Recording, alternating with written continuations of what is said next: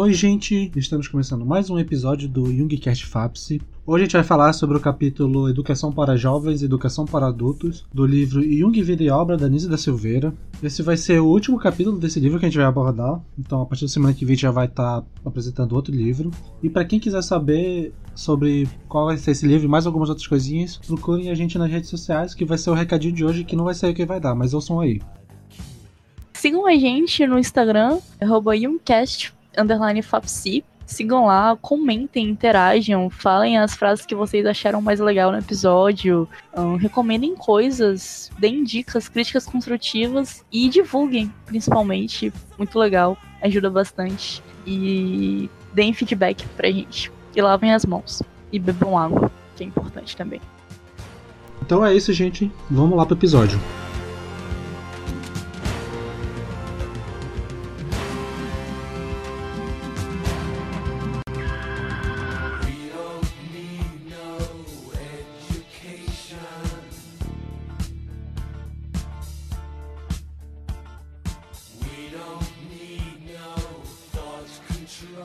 Mas é isso, gente. Vamos começar. Hoje a gente vai falar sobre o capítulo Educação de Jovens Educação de Adultos. O último capítulo né, que a gente vai abordar do livro da Nise. O capítulo ele vai ter uma separação né, entre duas partes, onde vai falar metade sobre a educação de crianças e uma parte sobre a educação de adultos. Beleza, alguém quer falar um pouco sobre essa educação de jovens pra gente começar?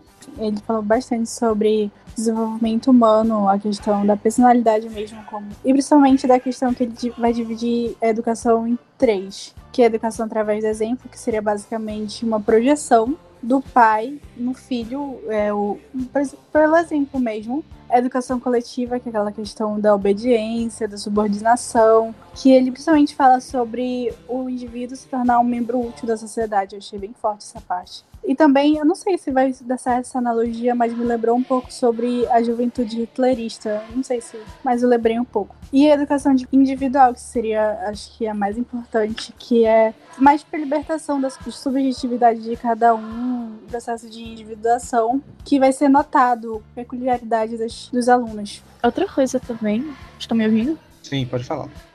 É, ele vai distingu distinguindo os três tipos de educação, mas bem no comecinho, é, o Jung está falando sobre a relação que os pais, a priori, têm e mestres na educação dos filhos e dos alunos. Que além do objetivo ser a evolução desses filhos ou desses alunos, os pais devem estar evoluindo em conjunto para não dar exemplos perfeitos, mas que a criança ela associa muito no aprendizado dela o que os pais estão fazendo, o que elas têm de exemplo. Então não que eles fossem perfeitos, mas que eles também estivessem nesse processo de se desenvolver, de, ser, de se individuar em algum momento para proporcionar uma educação melhor à criança.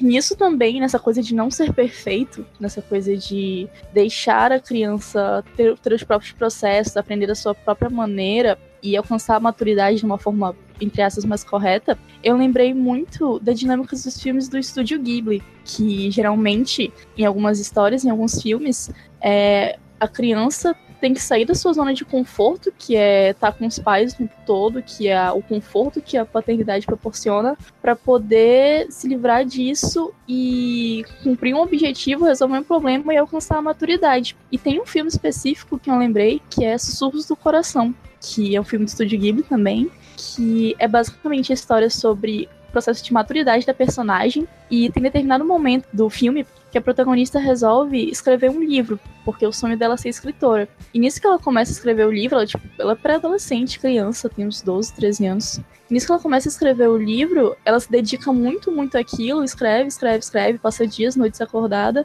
Só que o desempenho na escola dela vai caindo. E isso chama a atenção dos pais dela. E o, o, ponto que eu quero chegar é que ela vai conversar com os pais dela e os pais dela perguntam: Poxa, por que o seu desempenho tá caindo na escola? Você é tão inteligente, etc. E ela responde que ela quer sair da escola e ela quer escrever o livro dela. E mesmo que aquilo desaponte os pais dela, é, os pais dela concordam e falam: Ó, você quer fazer isso, beleza, mas você vai ter que dar o seu melhor, fazer o seu melhor, e você vai ter que fazer isso sozinha.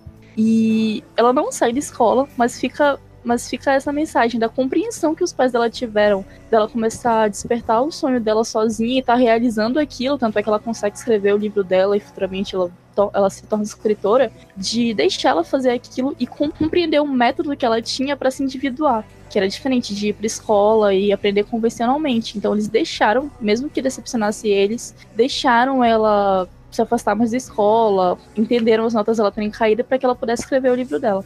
Essa fala da Malu me lembrou uma parada que eu queria falar, mas ia deixar pra falar um pouco mais tarde, mas que posso adiantar. Até trazendo um pouco da, do que a gente viu lá em tipos psicológicos, que é uma crítica que eu acho que não tá muito clara nesse trecho do livro da Nise, mas a gente consegue ver mais ou menos quando ela tá falando ali de educação coletiva, é que a escola, como instituição, ela acaba sendo um modelo feito para alunos extrovertidos. Tipo, a, a, o objetivo da escola como instituição vai ser meio que padronizar os alunos para que eles sigam um certo modelo, que é o que vai ser bem aceito assim, socialmente, para essa formação, como a gente. A formação, a escola é feita para formar os, os cidadãos que vão trabalhar, aprender alguma coisa, mas eles são meio que padronizados dentro da escola. E os alunos que não são encaixados nesse formato de é, conseguir realizar as atividades que a escola propõe, normalmente eles são taxados, eles são enquadrados como alunos ruins, como tendo algum tipo de adoecimento mental, algum tipo de psicopatologia. Até uma coisa que a gente vê bastante quando já vai estudar um pouco sobre psicologia da educação e psicologia escolar, de que é muito comum quando existe um, a figura de um psicólogo na escola, ele ser o responsável por padronizar aquela criança que não está obedecendo. A função do psicólogo é folcloricamente usada como ela, ele vai consertar a criança que está sendo diferente para que ela possa voltar ao, ao normal entre aspas para começar a aprender que nem os outros alunos. Sim, sim, isso representa bem uma das memórias escolares de Jung, a única colocada pela Nise, em que ele diz ter um jeito bem próprio de expressar a sua arte. Porém, como não era arte grega que o professor pedia, então foi algo bem tolhido, fazendo com que depois de alguns episódios ele fosse até expulso da sala, não concluindo a matéria. É como se não fosse o que o professor queria, o que a própria escola e o sistema queriam, então não servia, não era uma arte válida. Eu não sei quanto a visão de vocês, mas quando eu vejo esses três modelos que ela cita, eu não sei dizer se são três modelos diferentes ou se são três modelos que acontecem simultaneamente. Ou pelo menos idealmente deveria ser simultaneamente. Vai ter essa educação, por exemplo, que já vai ter pelos pais, essa dinâmica inconsciente que a criança vai ter com essa figura que não necessariamente precisa ser os pais, mas essa figura que assume esse papel paterno e materno. Até no, lendo um pouco mais profundamente, o Winger fala que a psique da criança ela tá ligada, tá dentro do psique dos pais. Não é separado assim. Tem a influência de tudo que os pais fazem vai ser sentida na criança. Até uma diferença do que ele vai. dessa tradicional briga dele com Freud, né? De que. É, eu não sei, eu tô lendo assim, a versão que ele fala, mas ele dizia que a psicanálise tendia a ver os problemas de natureza sexual da criança como se fosse problema da criança, mas o Jung falava que esses problemas eram problemas mal resolvidos dos pais que acabavam passando para a criança, dessa maneira inconsciente. Sei que o Sander falou é muito perceptível no texto, né? E em geral quando vai ver sobre Jung e educação, que basicamente essas três etapas, apesar de serem dadas como tipos diferentes de educação, elas acabam sendo muito complementares, visto que todas elas vão dizer muito mais além do que o educado vão dizer sobre o educador. Enquanto o educador precisa desenvolver a sua personalidade, precisa compreender que ele ali para a criança principalmente, né, tá assumindo de certa forma, tomando o papel que o pai teria na educação dessa criança. E por último também, ele precisa estar atento na individualidade das outras crianças, de forma que ao mesmo tempo que ele precisa educar aquilo ali que são as regras e padrões da sociedade, ele precisa também estar atento para a personalidade das crianças para que tenha esse desenvolvimento e para que durante essa educação coletiva ele não suprima o crescimento desses, desses jovens para que no futuro eles consigam se desenvolver mais sua personalidade por si própria e também se encontrar nas diversas inteligências que existem, né, nas diversas aptidões, encontrar qual que cabe melhor para eles tem uma citação que ele fala, fala sobre esse texto, que era que a única coisa que pode salvar a criança desses danos, nos casos seriam os danos dos, dos pais, é o esforço dos mesmos para não fugir às dificuldades psíquicas da vida por meio de manobras falsificadoras ou permanecendo artificialmente inconscientes, mas aceitando-as como tarefas, sendo honesto com eles, mesmo tanto quanto possível, deixar cair um, um raio de luz nos cantos mais escuros das suas almas. É bem isso mesmo, tipo, é, não sei se eu vou me adiantando um pouco ao assunto, quando a gente for falar sobre, principalmente sobre educação de adultos, mas acho que o principal legado do Jung, na minha opinião, para a exceção da educação, é essa noção de que segundo ele, o foco do, da educação não deveria ser só nas crianças, mas também, principalmente, em quem está ensinando. Tipo, é muito mais fácil você trabalhar com um professor e transformar um professor, um professor bom que vai conseguir ensinar várias crianças do que tentar focar na criança, como se a criança fosse o problema e não um reflexo de um professor ruim ou de um modelo de educação ruim. tanto que o Jung fala que é, existe até uma certa pressão na educação dos professores, dos diretores da educação como um todo de transferir para os alunos, para os estudantes, a individuação que tu não conseguiu fazer em ti mesmo. Então, como tu não conseguiu fazer em ti, tu vai tentar forçar ela numa criança. E sendo que talvez ela nem esteja preparado para isso, para lidar com uma pressão dessa que é ser já desde pequeno ser uma pessoa responsável, uma pessoa que vai ter que aprender tudo certinho, que vai ter que saber a resposta para poder ser alguém na vida. Esse medo de se você não aprender, você nunca vai ser alguém na vida. Cara, o ponto a ser trabalhado é exatamente o educador, porque, como a gente já falou aqui, né, o foco da educação, segundo o ponto de vista do Young, deveria ser o desenvolvimento da personalidade do indivíduo. E quando a gente está falando de indivíduo, isso também vai se aplicar ao professor, mas nesse caso, dentro das salas de aula, dentro do, dos educadores, tutores, a gente vai sempre se voltar principalmente pro, pro aluno. Então, nesse caso, mesmo que a gente esteja falando sobre o desenvolvimento da personalidade do aluno, o aluno sempre vai ser a variável nessa, nessa equação. Porque você está buscando um resultado ali que é o desenvolvimento da personalidade. A variável é o aluno, que pode ter diversos tipos de psicológicos, diversos diversas formas de pensar, diversas cargas históricas do, da própria pessoa, individuais, e você precisa então trabalhar no professor, porque é um, há um questionamento mesmo dentro do, do livro em que o Jung fala sobre o desenvolvimento da personalidade, que é como é que um educador vai ensinar alguém a desenvolver a sua própria individualidade se esse próprio educador nunca, nunca conseguiu se compreender, não conseguiu compreender a sua própria personalidade a ponto de desenvolvê-la. Então, sobre esse texto, acho que basicamente o que a gente vai poder dizer é que esse texto vai abordar tudo sobre o desenvolvimento da personalidade, tanto do aluno, depois quanto a um adulto e também, já entrando no caso do adulto, também quanto ao educador. Sim, e tipo, faz muito sentido, porque até no, no, livro é falado isso, que na primeira metade da vida tá muito preocupado em, em expandir, em adquirir a tua persona de aluno, a tua persona de estudante, de trabalhador, de conseguir coisas, de acumular coisas de forma desesperadora. E na segunda metade, tu tem que lidar com um conflito de colher tudo aquilo que tu plantou na primeira fase, é, juntar o que estava disperso, se encontrar com seus opostos e uma fase meio que não te prepara para outra. Então, é isso que eu notei muito no texto, que as duas fases são conflitantes. É, tu começa desesperadamente buscando conhecimento e buscando coisas, buscando melhorar e etc. E chega na segunda fase e ou tu não sabe o que fazer, ou tu percebe que o que tu conseguiu não era o suficiente. Tu encontra conflitos diferentes. Tu tem o teu conflito com, teu, com a ânima ou com o ânimos e surgem passa-se as etapas de desenvolvimento da psique, e essa fica a crítica no, no, no, método que se existe na educação das crianças, dos jovens, dos adultos. Tem até uma parte do texto, posteriormente, onde a Anise fala repetidas vezes em seus escritos sobre educação, Jung levanta a dúvida de que o furor pedagógico moderno seja uma evasiva para evitar que seja enfrentado o problema da educação do educador e do adulto em geral, então acho que seria bem isso do professor não estar tá lidando com as suas próprias questões e estar transferindo de alguma forma, projetando seus conteúdos nas crianças.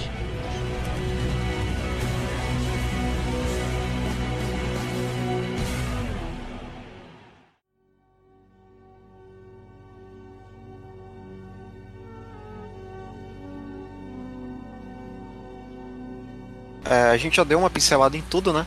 Mas eu queria que a gente se aprofundasse especificamente em cada um dos pontos, cada um dos tipos de educação, falando detalhadamente. Então, acho que o primeiro, como a gente já falou, seria a educação através do exemplo, né? Basicamente, aqui você tem um, tutor, que pode ser tanto o pai quanto o professor, que esse tutor precisa dar o exemplo para que a criança, geralmente na um daqueles estados primários da educação, né, em que a criança ainda vai se basear muito pelo que os pais e pelo que os professores, irmãos, qualquer figura que ela aceite como uma autoridade ou então como um exemplo, ela vai se basear e vai copiar aquilo que as outras pessoas estão fazendo. A Nise fala aqui no texto, né, que é necessário que o educador, o pai ou qualquer outra pessoa que vai servir de exemplo para a criança, né, tenha noção dos seus próprios conteúdos, para que ele não possa, não sobrecarregue a criança com os seus conteúdos e também para que ele consiga ajudar a criança a desenvolver os conteúdos ali naquela fase primal.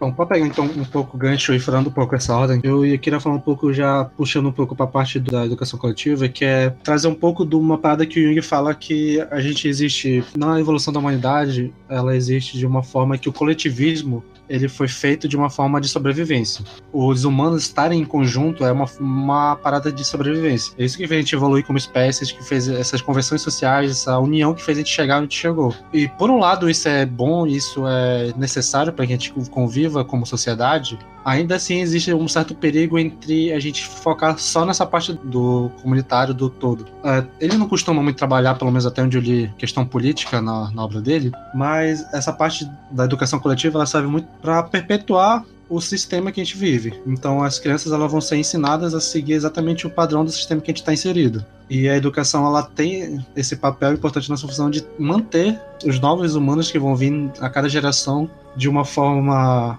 não individualizada, de uma forma coletiva, para eles que não tenham tantas projeções, tantas coisas de futuro, para que eles consigam obedecer o que vai ser feito, o que vai ser mandado para eles. E que essa convenção é meio que primitiva, porque a gente é, como humano assim, a gente vai pensar no coletivo e tal, mas a Jung vai falar que apesar de a gente ter esse coletivo e que esse coletivo ser necessário, ele não pode ser o alvo, ele é um caminho mas ele não vai ser o alvo. Porque dentro desse coletivo tem que emergir as individualidades de cada pessoa. Voltando pro texto, quando ela, ela vai falar sobre educação coletiva, para até exemplificar um pouco disso que a gente está conversando, ela fala que o perigo da educação coletiva consiste em que a valorização das excessivas regras, princípios e métodos abafe o normal desenvolvimento das individualidades. E nesse caso, ela afirma que, segundo ele, isso acaba fazendo a formação de grupos de hum, humanos uniformes e cidadãos idealmente obedientes para serem manejados como robôs por ditadores. Né? Mas aí, tipo, entra aí realmente aquela parada que o Sander falou, né? Que basicamente o papel do psicólogo dentro desse, desse sistema de ensino, se deturpado, vai ser justamente pegar ali o que é identificado como diferente e tentar adequar ao, ao padrão. Foge completamente do que o Yang visuali, visualizaria para uma educação coletiva. Acho que não só ele, mas acho que qualquer é, visão de psicologia na, na, educação escolar vai ser totalmente contra essa ideia de, de o psicólogo ser o curandeiro da escola que vai lá para consertar as crianças. Mas é mais ou menos isso mesmo. Assim, no geral, seria essa parte, essa ideia de que eu creio que é muito mais danoso, socialmente falando, um professor despreparado, não despreparado, mas desamparado, que vai acabar transferindo os conteúdos para as crianças do que as crianças em si. Porque um professor, nesse caso, vai, sei lá, principalmente aqui no Brasil, cada professor trabalha, sei lá, mais 200 crianças, mais ou menos. Seria muito mais eficaz a gente trabalhar com os professores para que eles consigam transferir essas coisas para as crianças do que pegar, transferir a responsabilidade de uma escola inteira ser cuidada por um psicólogo. Que já não acontece e quando acontece não é possível, fisicamente falando não só os professores, mas os pais também, né? A relação que os pais têm com a escola, na realidade, que a gente se encontra, é muitas vezes bem falha, tipo, pais que nunca conversaram com nenhum professor, que só são chamados para receber advertências ou, ou, questões punitivistas. Não existe nesse diálogos dele, como professores não conhecem as condições que os alunos estão inseridos, fica muito mais difícil de se proporcionar um ensino de qualidade realmente eficaz, que atenda as demandas dessa criança. Então, da mesma forma que a questão dos professores tem que ser trabalhada, os pais também deviam se fazer presente é, acaba acontecendo essa coisa de que os professores eles são é, programados para ensinar um certo formato e até em ensinar esse certo formato coletivista existe uma falha. É, idealmente, nesse sistema, as crianças deveriam sair meio que uniformes para o mercado de trabalho, principalmente. Mas até nisso o sistema é falho, porque principalmente a grande maioria deles nem tem acesso nem a essa visão. Então acaba sendo falha a cada nível, falha atrás de falha. Cara, eu acho que o sistema nesse caso se auto, se auto-sabota quando ele bota 50 alunos dentro de uma sala, né? Porque tu quer ali padronizar o pensamento, mas padronizar o pensamento de 50 pessoas é muito mais difícil do que tu conseguir padronizar de um grupo de 20 e 30 pessoas. Então é falho duplamente nesse caso aí. E quando a gente fala na questão do sistema capitalista, imagina nas universidades particulares que eles põem 120 alunos em uma sala numa graduação. Cara, é, é horrível pro professor, é horrível para os alunos lidar com tantas. O ideal da faculdade é a gente lidar com ideias divergentes e tudo mais, né? Mas puta que pariu, 120 pessoas divergindo ao mesmo tempo e Cara, eu não consigo imaginar como deve ser estudar com 120 pessoas ao mesmo tempo, sabe? É, eu acho que essa é a pior coisa do modelo uma das piores coisas do modelo capitalista quando se trata de processos educacionais. Eu queria trazer uma alegoria que eu, se eu salvo engano, quem fez foi o James Hillman, que é um, um psicólogo analítico, seguidor do Jung e tal, que ele vai falar que vai comparar essa parte da educação como se a gente jogasse várias sementes ao léu, assim, em vários terrenos sendo a semente seria as crianças e o terreno seria, sei lá, o, o material que a gente dá de possibilidade para essas crianças se desenvolverem. E ele fala o que, que, o que seria ideal, então, a gente querer trabalhar em cima das sementes ou trabalhar em cima desse material. Então, para ele, o papel do professor seria justamente ser a trabalhar em cima do material para transformar esse solo em que a criança vai ser plantada num material que seja suficientemente bom para ela se desenvolver, tendo em consideração a, diferença de cada uma na medida do possível, mas pelo menos algo que seja o suficiente para que o Jung fala muito, né, usa muito esse exemplo do germe, né, que esse germe de personalidade consiga se desenvolver.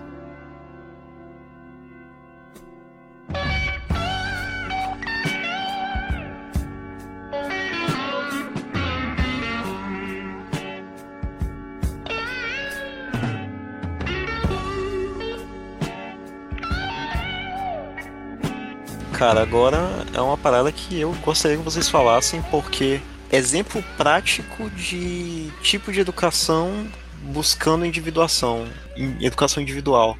A princípio eu imagino que venha de casa, porém eu imagino que não se restringe apenas a isso. Eu posso ter feito uma leitura errada, talvez um pouco tendenciosa, mas eu vejo isso mesmo como aula particular, assim, de professores que vão dar aula com um aluno só. Levando em consideração o contexto em que o Jung vivia, não era algo raro, principalmente ele na Europa no início do século XX. Que é um exemplo que é meio surreal a gente querer trabalhar muito nisso, porque não é a realidade que a gente está inserido. Então, sei lá, eu, seria, o ideal seria bom, né? A gente consegue ver o resultado que isso traz, mas é praticável, basicamente. É, cara, ao longo da história, grandes nomes, né, tiveram esse tipo de educação e entraram para a história. Mas realmente é uma coisa que foge muito do, da nossa realidade e principalmente quando a gente diz respeito à educação pública no Brasil, né?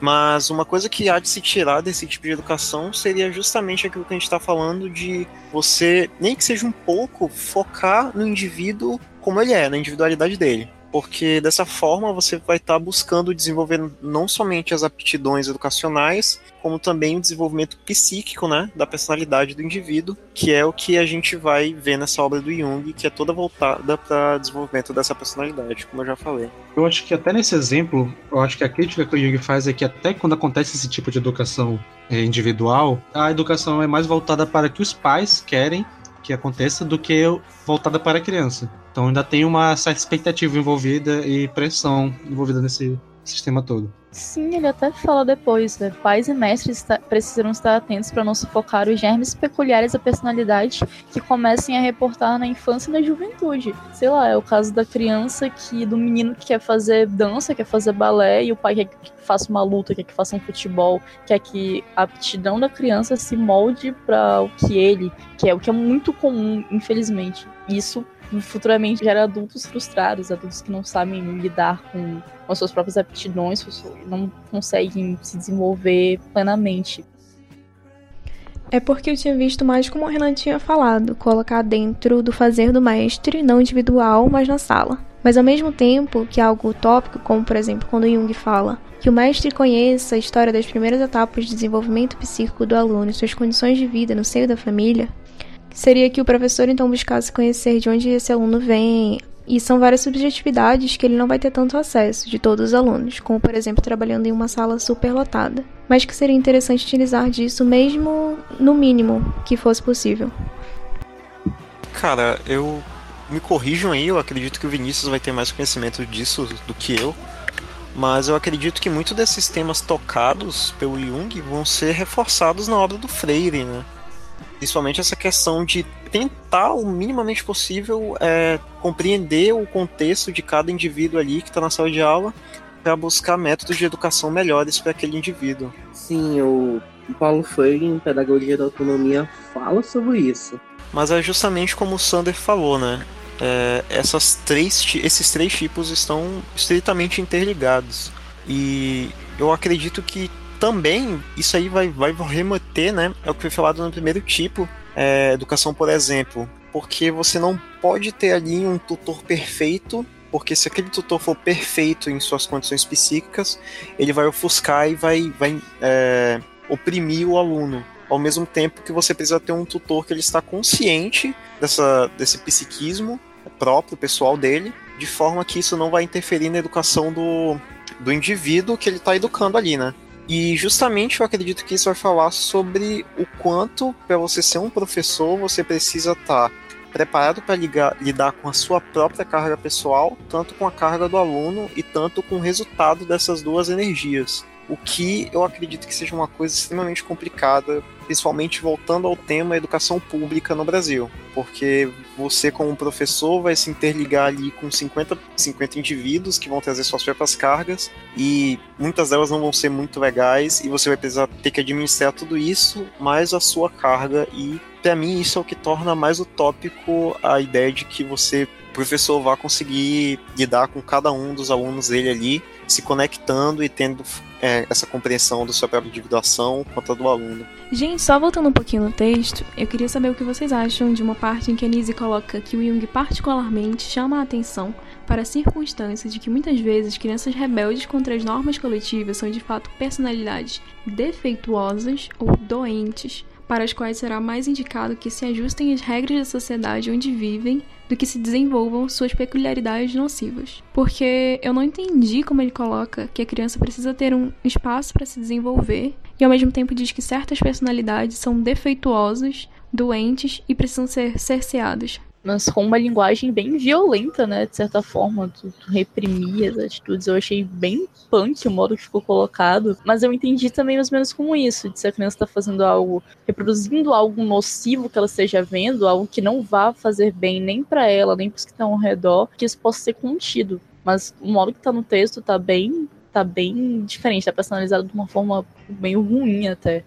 Cara, eu entendi que primeiro ele dá o ponto, né, de que em casos extremos, formam-se grupos humanos uniformes, cidadãos idealmente obedientes, ou seja, é, a educação coletiva, em casos muito extremos, vai padronizar todo mundo, mas por outro lado, é, essa padronização, essa padronização excessiva é um problema, mas também quando o indivíduo não consegue se encaixar ali naquele padrão, também é um problema para aquela sociedade. Principalmente porque ele cita aqui é reconhecimento, reconhecer os direitos de outrem, né? Se você tem ali um indivíduo que não está conseguindo é, reconhecer os direitos dos colegas de classe dele, uma criança que não está conseguindo compreender normas básicas que a gente tem na nossa sociedade, claro que você vai ter que buscar mais a fundo para saber o que está acontecendo com aquela criança. Mas você também não pode assumir de que aquele desvio do padrão é normal. Você tem que buscar uma forma de combater aquilo.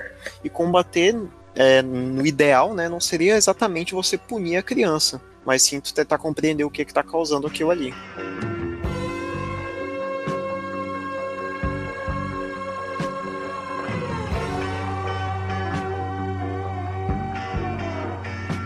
Na segunda parte do texto, isso é mais uma pergunta mesmo. É porque eu não sei como linkar ambas as partes. Porque começa falando dos métodos educacionais e das falhas e dos, de como deveria ser, e depois já fala sobre como esse processo vai ser no indivíduo adulto, que fala que veremos homens e mulheres temerosos ante os sinais precursores do envelhecimento procurarem a todo custo transportar para além dos 40 anos as mesmas aspirações da fase da juventude. Então, como que vocês conseguem conectar essa coisa do modo que a criança é educada para como que ela vai se ver quando for adulta? É porque tem uma parte do texto onde ela fala que se os métodos de educação se mostram tão precários, se esse sistema de educação de jovens se mostra falho quanto à ajuda que se pode trazer em relação aos problemas da vida que esses jovens estão enfrentando, então a gente também vai precisar encarar que o indivíduo, a maioria das pessoas, está entrando na segunda metade da vida completamente despreparado porque os seus conteúdos não foram trabalhados na época em que se esperava. Faz sentido, né? E aí daí já puxa pessoas que têm dificuldade em lidar com a segunda fase, dificuldade em lidar com a ânima, com ânimos e é muito comum até ver pessoas já um pouco mais velhas na segunda fase tendo comportamentos mais, entre aspas, imaturos e fazendo coisas que elas não fizeram quando eram jovens. E até no terceiro estado também, do mesmo modo, jovens demasiado fixados na infância é, revelam no momento de enfrentar o mundo exterior problemas e dificuldades de, de resolução de problemas. Tudo se resume em adultos que têm dificuldade em aceitar o processo de envelhecimento e de maturidade. Cara, Eu acredito que seja mais pessoal, porém a compreensão que eu tive dessa parte do texto foi de que a educação para formar, para criar cidadãos individu individuados não acaba na primeira fase ali, na, na primeira metade da vida, né? Muito pelo contrário. A gente precisa continuar desenvolvendo essa, essa aptidão para que a gente alcance ali essa individuação que não vai acontecer de forma alguma na primeira metade da vida. E o erro no nosso, nosso sistema, talvez não educacional, mas social, é justamente esse. De que a gente esquece que há aquela segunda fase da vida em que o indivíduo não está completo, ele está longe de ser completo, a gente esquece sobre isso e bola para frente. E aí esses indivíduos sentem lidar com toda essa carga de é, crise de meia-idade, é, reconhecimento do ânima ou do ânimos do sexo oposto dentro de si. E aí esse indivíduo vai descarregar toda essa energia de diversas formas. Seja, como é citado no texto, as pessoas que vão viajar pelo mundo todo, ou então essas pessoas que vão reaver aqueles conteúdos que eles tinham na adolescência na verdade, na primeira etapa da vida, né? E para nossa sociedade, né, que não é tão não sei se acostumada é a palavra certa, mas vou botar assim, que não é tão acostumada a buscar práticas terápicas, é, práticas de terapia, psicoterapia, quando começam a, a ter esses conflitos e começam a descarregar de formas nocivas, é muito complicado, né? Como é que tu vai lidar com isso? Porque eu acho que a, a, grande missão é quando tu começa a entrar nessas fases, é tu rever os conceitos da tua vida, tentar reaprender com a ajuda de um terapeuta, né? Seria o mais correto. Uma pessoa queria te guiar no caminho para tu conseguir é, realizar o processo de individuação plenamente. Então, quando as pessoas pegam essa energia e descontam em outras coisas, fazem coisas que fogem ao objetivo, fica muito complicado. Acho que vai sempre gerar alguém frustrado, alguém que não vai conseguir alcançar a sua potencialidade máxima nunca, porque não não tá fazendo da maneira certa. Não que exista uma maneira certa, né? Mas não tá fazendo de uma forma que seja prática. Tipo, não sei, eu não sei se via alguém viajar pelo mundo pode conseguir sanar todas sanar o que precisa, sabe? Entender os seus conceitos. Talvez sim. Eu só acho que não, como também acho que vejo uma problemática de geração aí, que a gente acaba tendo uma um ciclo, né? Que vai se repetindo de crianças que vão ser educadas de uma forma não tão satisfatória, que vão crescer com esses problemas, não vão saber lidar e vão passar esses mesmos problemas para gerações futuras. A gente vai sempre ficar nesse ciclo de adultos que cresceram de forma insatisfatória que vão, vão transferir suas insatisfações para gerações seguintes. Sim, é aí que eu quero. É, é esse ponto que eu queria chegar aqui. A gente por mais tá todo mundo pegando uma energia e descontando ela em coisas que não são eficazes e que a gente vai continuar passando esses conceitos errôneos para as próximas gerações, que vão continuar sendo frustradas, a gente tá fazendo uma rodinha da frustração constantemente. E aí a gente tem a base de toda a sociedade brasileira, que é a família, né? É, que basicamente o Young vai falar, Jung vai falar que isso vai afetar justamente as famílias, porque essas pessoas entrando em conflito com a sua psique, quando esse lado masculino nas mulheres ou esse lado feminino nos homens surge, é, isso vai causar crises que já é difícil por si só da pessoa lidar com isso. Com mais toda essa outra carga que advém de, da etapa passada da vida, de coisas que a pessoa não conseguiu realizar, de conceitos da sua psique que a pessoa não conseguiu compreender minimamente, isso aí vai resultar em, em mudanças, alterações na estrutura familiar e às vezes até determinar seu desmembramento. Não só, não só se restringindo à estrutura familiar, mas também como na, na própria educação, né? Porque geralmente quem vai, quem vai educar as pessoas na primeira etapa da vida vão ser pessoas que já passaram dessa etapa já estão na segunda, e voltando para aquele ponto, se a pessoa não compreende a si própria, como é que ela vai ajudar as outras pessoas a se compreender? Isso dentro desse conceito, dentro do conceito de educação, não é nem levado em conta, né? Na nossa educação, é,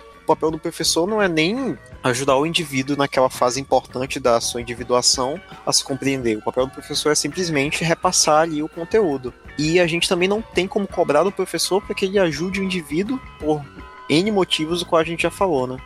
Eu tenho uma opinião formada sobre isso, mas eu acredito que a psicoterapia em si não cessaria todas as questões do indivíduo. É um momento onde a pessoa se volta para dentro, mas ela pode encontrar essas respostas em outros locais também, como viajando pelo mundo, meditações, mesmo em qualquer tipo de experiência sensorial, se relacionando com o ambiente e outras pessoas. E que também são formas eficazes de lidar com as suas questões, não da mesma forma que na psicoterapia, mas que não deixam de ser eficazes. É, foi esse que eu quis dizer também, de tudo bem, tu não vai no terapeuta, mas tu vai buscar métodos alternativos que te ajudam a lidar de forma não nociva com os teus conteúdos que estão emergindo agora, que não foram bem resolvidos na tua primeira fase. Claro, tudo de uma forma saudável, sei lá, tem gente que usa a religião, tem gente que passa por crise de meia-idade, sei lá, monta um clube de tricô e lida com isso bem. Enfim, a psicoterapia é um caminho, mas não é o único. Só que tem gente que não vai por um caminho que seja eficaz, tem gente que não sabe lidar e continua frustrado. Na verdade, eu acredito que nesse caso, quando não é eficaz, a pessoa está mais reprimindo as suas questões e querendo fugir delas a partir desses meios do que realmente tentando resolver. É, a psicoterapia é mais barata que viajar pelo mundo, né, galera? Por favor. Então, infeliz, se eu pudesse, eu viajar pelo mundo também. Compreendo Só que a-. A psicoterapia também não é milagrosa, né, velho? A pessoa É. não vai não vai mudar, não vai conseguir atingir ali um, um resultado desejável de estruturação da sua psique simplesmente com a terapia, né? É todo um processo, é todo um trabalho e muitas vezes a psicoterapia vai ser só um- uma coisa que aponta o caminho, não vai ser ali o, o caminho todo, né? Então é uma parada bem complicada. Mas acho que dessa forma o psicólogo vai atuar, talvez até como um educador dentro desse contexto. Vocês podem falar mais sobre isso aí. Também é importante colocar que não só ânimos e o ânimos, né, mas também os outros arquétipos é, que contribuem ao processo, que é a persona, o self e a sombra, né? Então tudo isso é confrontado em toda a nossa vida. E, cara, essa coisa da psicoterapia, até pouco tempo atrás, gente, eu achava que eu fazia psicoterapia para ficar bem. Mas nunca se tratou disso, né? Então, você, vocês já ouviram, é, tipo, al- alguém chegar com esse pensamento e o quanto é difícil desconstruir essa ideia? Cara, eu não lembro onde é que eu li, mas era falando estatisticamente de que a terapia só funcionava em um terço dos casos. Isso pode estar errado, claro, mas eu imagino que a terapia realmente não é milagrosa, né? E o senso comum que a gente tem de terapia é que é uma parada, não, vai lá, faz, você vai conseguir lidar com todos os seus problemas e não se trata disso, né? Como eu falei, eu vejo isso mais como apontando um caminho ali para tu lidar com as coisas que estão dentro de ti, muito mais do que uma resolução para esses problemas.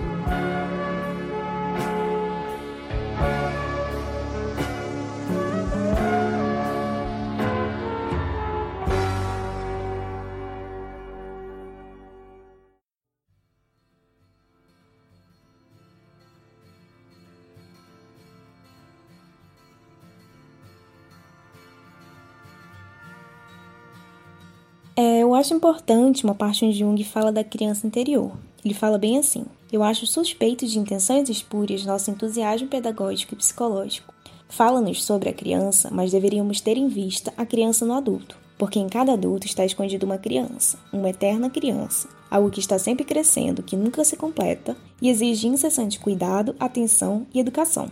E aí eu lembrei de um vídeo que assisti por esses dias onde a psicóloga falava justamente sobre essa criança existente em cada adulto. Porque a partir do momento em que se torna adulto ou adolescente, essa criança não some, ela está sempre ali presente, tanto em memória quanto em comportamentos que a nossa sociedade considera infantis, como por exemplo ficar emburrado por algo que não gostou ou coisas do tipo. E que é preciso abraçar essa criança interior, porque ela sempre vai existir e não deve ser deixada de lado, como se infantil fosse algo ruim. Mas, inclusive, para ocorrer a maturidade, precisa-se de um diálogo entre esse adulto e a criança interior. Não, tipo, mais pra frente do texto, a autora cita um questionamento do Jung mesmo, que é: existirá em alguma parte escolas que preparem os quadragenários para as exigências de sua vida de amanhã? E a autora novamente, depois no próximo parágrafo, vai reiterar: aliás, o amanhã para os quadragenários torna-se cada vez mais extenso na proporção em que a média de vida aumenta. Então a gente só vai ter esse problema que está sendo individual, falando individualmente, né? Esse problema que está sendo ali negligenciado, que está sendo deixado de lado, a tendência é que esse problema só aumente, né? E as pessoas estão vivendo mais e tendo que lidar mais tempo com isso. É, isso entra muito também na quantidade de tabus que a gente tem na sociedade. Que o quanto envelhecer é uma coisa. Pelo menos eu sempre entendi assim, que envelhecer era sempre uma coisa muito ruim, você ficava velho, debilitado, e você envelhecia, sua vida acabava, e o quanto a gente não é preparado para envelhecer. A gente não é preparado para ter uma vida com umas debilidades.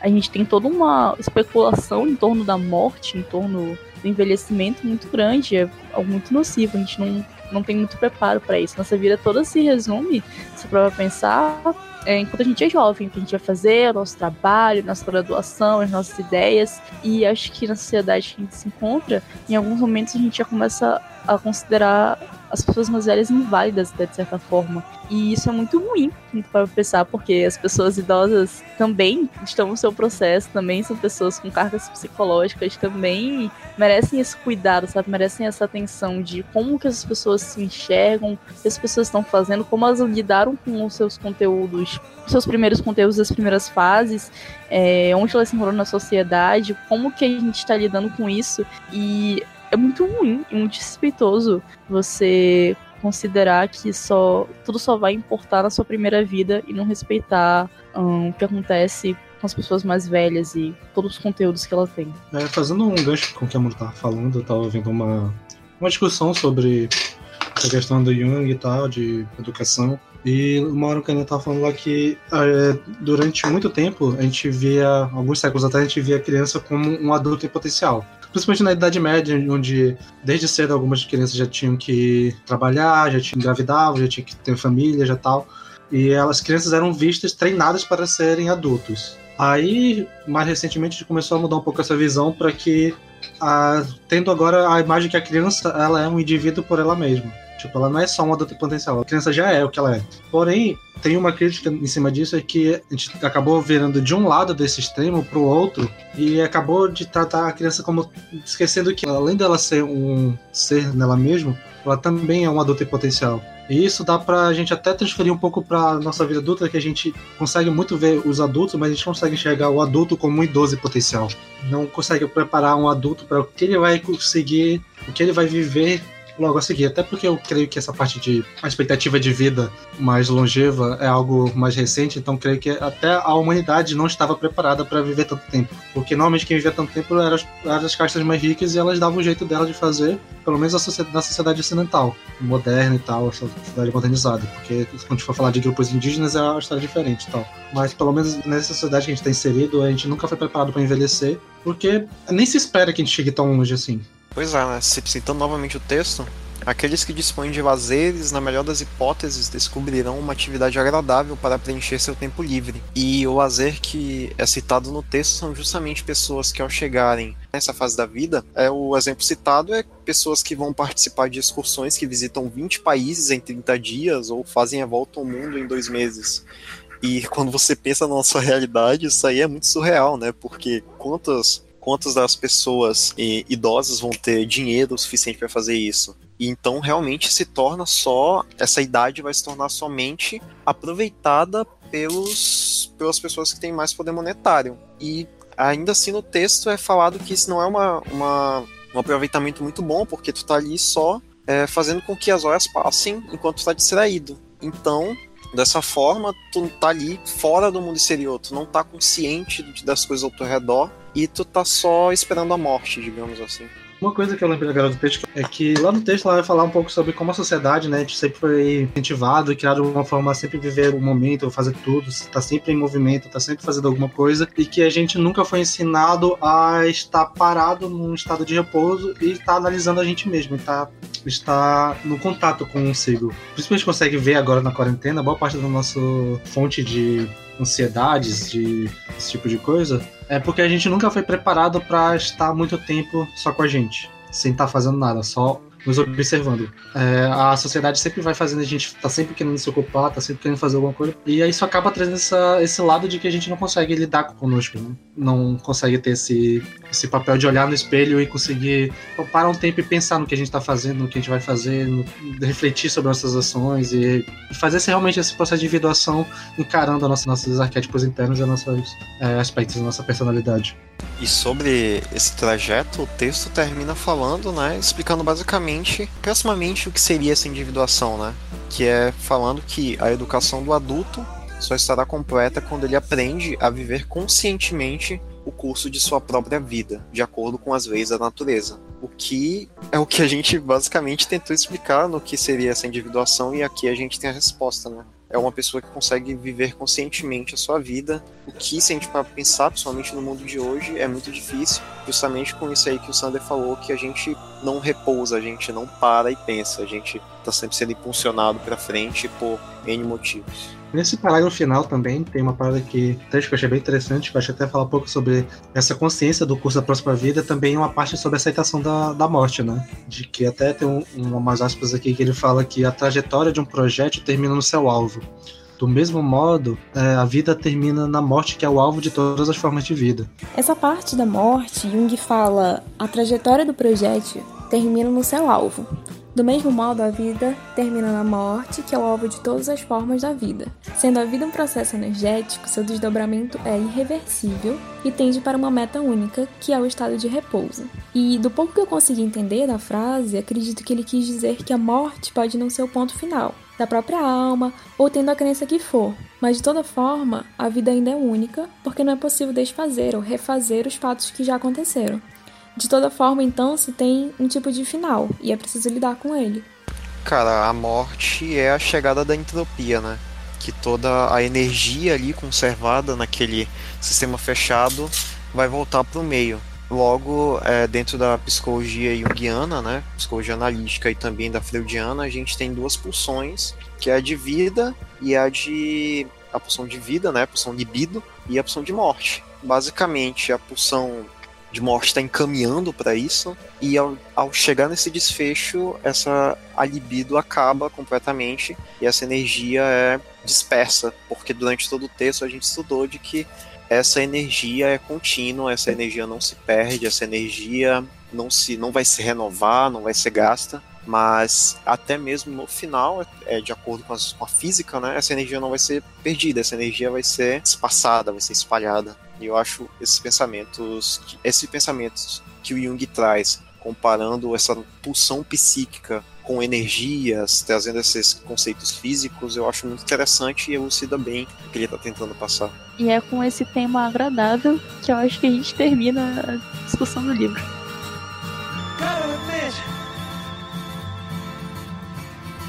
I'm a little bit confused. Sometimes it seems to me as if I'm just being used. Então, para finalizar o, o, episódio, vocês querem comentar um pouco sobre o livro no geral e tal, o que vocês acharam, sobre essa introdução ao, ao, à obra do Jung? Eu gostei do livro no geral, porque ele trouxe conceitos bem mais explicados de coisas que eram muito mais complicadas ao meu ver, e lendo ele e mais outras coisas de apoio, óbvio, me deu uma dimensão bem melhor e muito mais conhecimento que eu achei que eu poderia alcançar. Uh, o, o, método de leitura dele de ler é, um capítulo, resumir ele, pelo menos eu resumia os capítulos antes de vir para cá falar sobre. Eu gostei muito da dinâmica, apesar de ser, como a gente, uma coisa que a gente tem falado todas as reuniões, que é um livro antigo, que tem conceitos meio. não que não cabem no contemporâneo, e também a dinâmica dos capítulos é meio confusa, né? Que tem, tem temas que se encaixariam melhor em outras partes do que está apresentado no livro. Eu gostei bastante do livro porque ele, ele traz muitos conceitos novos e que eu acredito que se de outras formas tratados seriam muito mais rasos ou então muito mais complexos. Eu acredito que em alguns pontos a autora conseguiu explicar bem, não como é que aquele conceito é definido por completo, mas sim como é que ele vai se encaixar dentro da estrutura do pensamento das obras do Jung.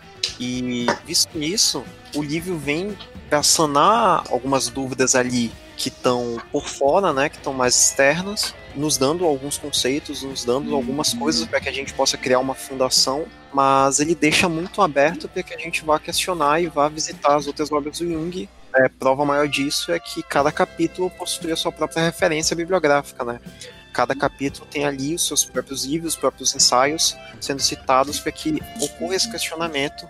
Em alguns momentos, a autora deixa bem claro que ela quer que quem está vendo esse livro pare, pense sobre aquilo ou vá procurar mais sobre aquilo. Então eu acho que, como introdução, esse livro foi perfeito. E eu acredito que daqui para frente vai ficar muito mais fácil para quem para quem tá ouvindo o podcast ou para quem lê o livro ou para quem está aqui no, no grupo de estudos, vai ficar muito mais fácil para compreender o restante da obra do Jung. Bom, eu não cheguei a participar de todas, de todas as reuniões e eu li só os últimos capítulos mesmo, mas me abriu muita, uh, abriu muito minha cabeça sobre a psicologia analítica, sobre a visão do Jung, sobre muitas coisas que ele discute, é, a alquimia, a religião, o mito, o conto. Foi, assim, eu achei sensacional também a interpretação de cada um e eu aprendi muito. Foi isso. Eu achei bem legal o livro, bem interessante a linguagem da Nise e é isso.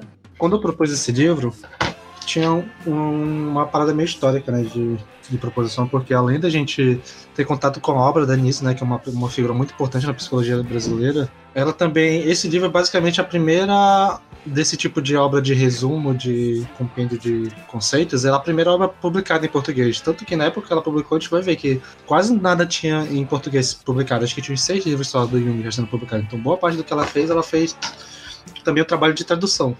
Então, realmente ali é um resumo. Ela mesmo fala que é para ser um livro de bolso, para ser algo curto, só para é, consultar um conceito básico. Que é, o objetivo dela nunca foi explicar a obra do Jung sim, dar uma introdução para a gente conseguir ter uma noção do que a gente vai querer fazer a partir daqui, né? Mas eu espero que com esse início a gente tenha tido uma introdução para a gente ter um uma início de conceito para a gente conseguir trabalhar melhor o que vem pela frente, que já vai ser trabalhar diretamente na obra dele.